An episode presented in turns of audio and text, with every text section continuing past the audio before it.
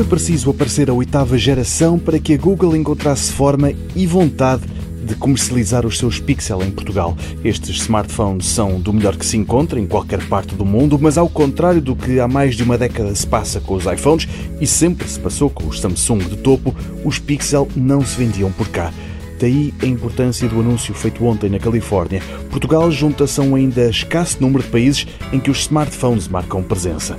Os novos Pixel 8 e Pixel 8 Pro já estão em pré-venda e a partir de dia 12 na Vodafone, Vorten e também no site da Google começa a venda oficial. Para quem comprar antes disso, há campanhas disponíveis que tornam a aquisição ainda mais interessante. Esta família Pixel 8 destaca-se pela forma como as câmaras foram melhoradas face à anterior. O mesmo se passa com o processador e as excelentes funcionalidades ligadas às fotos e aos vídeos, garantidos por um chip desenvolvido pela própria Google.